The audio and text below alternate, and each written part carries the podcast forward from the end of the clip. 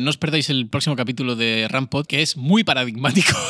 Procedural. Imperativo. Yo tengo muchísimos recursos que no sé dónde meter. Hablaremos de dónde se pueden meter todos esos recursos. Te los puedes meter.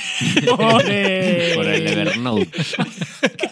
y luego contestaremos algunas preguntas. No, también vamos a hablar de programación orientada a objetos, ¿no?